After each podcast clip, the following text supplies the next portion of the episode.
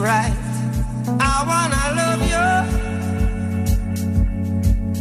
every day and every night. We'll be together with the roof right over our heads. We'll share the shelter. Venga, vámonos hasta Sabadell porque están contentos esta semana, ¿eh? Bueno, llevan ya una racha como para ilusionarse con la salvación. Es verdad que es complicado ilusionarse en un equipo en el que, bueno, deberían aspirar a, más, porque es un equipo, bueno, pues que es históricamente uno de los grandes equipos de, de Cataluña y también de fútbol español. Hablamos del Sabadell, ganaron este fin de semana ante el Real Unión de Irún en el Estadio Ungal con el gol de nuestro siguiente invitado, que lleva una racha. Es verdad que la semana pasada, bueno, hace sí, hace una semana y media, marcó un golazo desde el centro del campo en un partido que se tuvo que suspender por la intensa lluvia en la Nova Creu Alta, en ese Sabadell Unión Deportiva Logroñés. Pero bueno, ahí queda, ¿eh? El gol y el golazo de nuestro invitado Cristian Herrera en balón de bronce. ¿Qué tal? Muy buenas, crack. Hola, muy buenas, muy bien. Muchas ¿Cómo lo llevas? Esta semana de llamadas, de apariciones en medios y todo esto. Bien, sí, la verdad, como dices, pues ha sido una, una semanita intensa, pero bueno, eh, todo lo que sea, eh, pues una repercusión buena, de, de buen rendimiento y en este caso, pues de un gol para recordar, eh, bienvenido sea. Ahora te pregunto un poco por eh, tu ex equipo, el Intercity, que has eh, llegado al Sabadell hace, hace nada, pero de momento has entrado bien en el, en el equipo, en el esquema de Miki Lladó.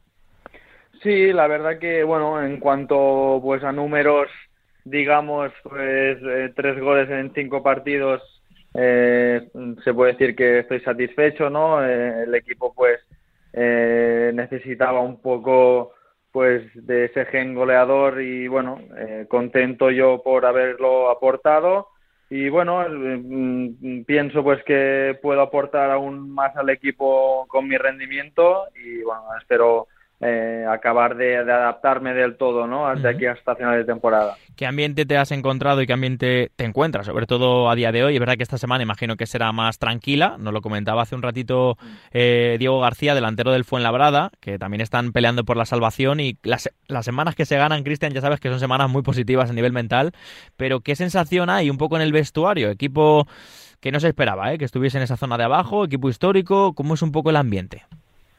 Sí, está claro pues que la, la situación pues eh, era un poco complicada, pero bueno, eh, creo que he llegado a un equipo pues eh, joven, ¿no? Eh, digamos un poco atípico en esta categoría, ¿no? Que creo que la mayoría de equipos pues se tira de, de, de veteranía y bueno, pues eh, como peculiaridad creo que el Sabadell es un equipo muy joven con con chavales con mucha ambición y mucha proyección. Y bueno pues a lo mejor se, de este año se ha, se ha pecado un poco de esa juventud pero creo que hay equipo eh, con mucha ambición con, con mucho carácter para sacar esta situación.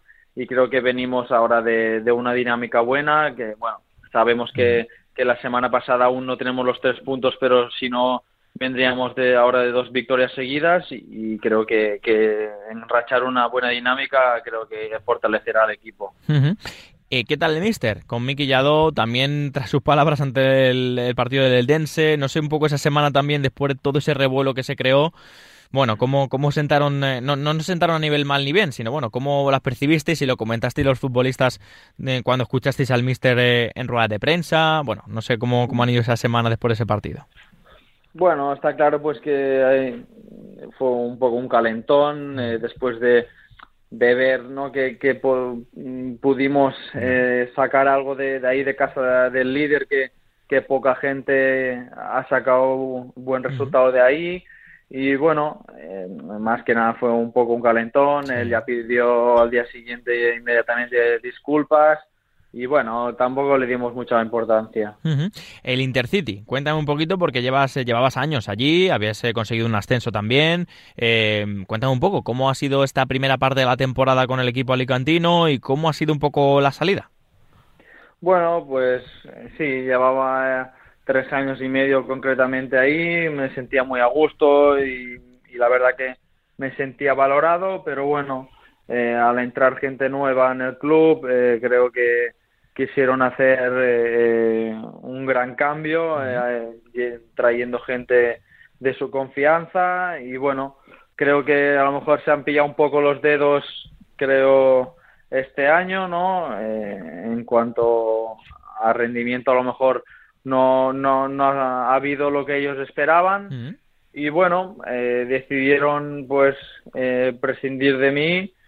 Mm, creo que mm, bueno, se, se, se dijo que incluso el entrenador, el mister, no estaba de acuerdo pero bueno, fue una decisión más interna del club. Y bueno, eh, la verdad que yo pues no estaba conforme con mi salida, pero bueno, eh, al final uno toma las decisiones ¿no? que cree que le van a, beneficiar.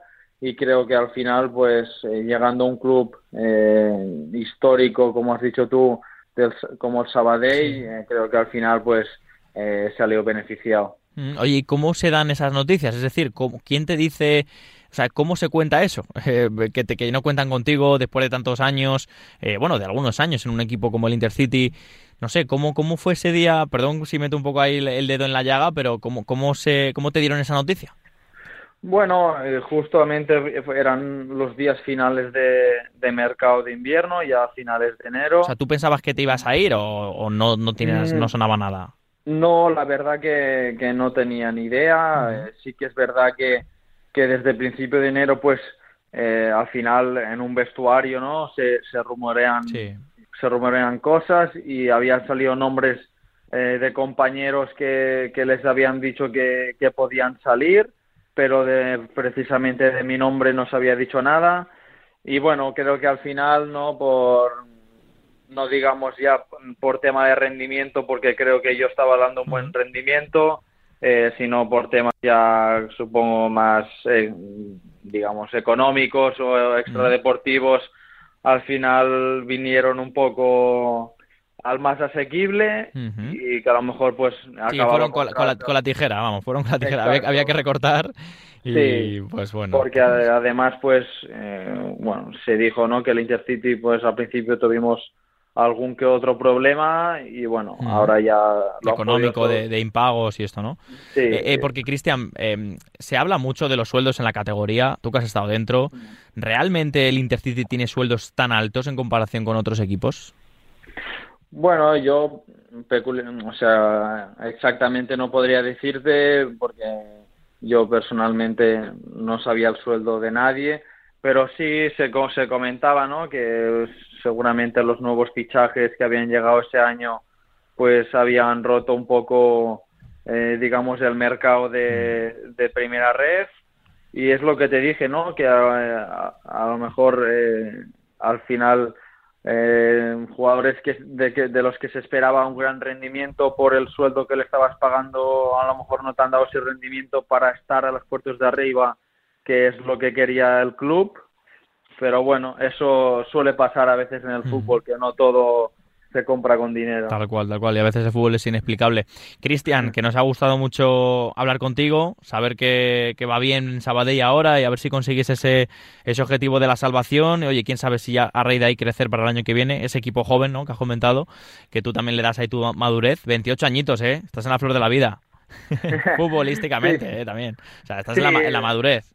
La verdad que ahora mismo, pues, de un año para atrás hasta hoy, me encuentro en un buen momento, podría decir incluso en uno de los, si no el mejor, uno de los mejores de, bueno, de esta carrera, de, la carrera de futbolista, ¿no? Digamos, y la verdad que eh, quiero aprovecharlo, eh, potenciarlo al máximo y ahora mismo, pues, ayudar a, a mi equipo al Sabadell para conseguir el objetivo que nos marcamos ahora que es la permanencia y el año que viene, quién sabe, ¿no? Qué bueno. Un, gran año. Eh, los del 94 somos de buena jornada, ¿eh? Cristian, te lo tengo que decir. 29 de marzo, ¿no? Enseguida viene tu cumple ya, pues mira, a ver si se puede celebrar ya con, con un par de victorias en este mes. Un abrazo grande, Cristian. Pues muchas gracias a vosotros.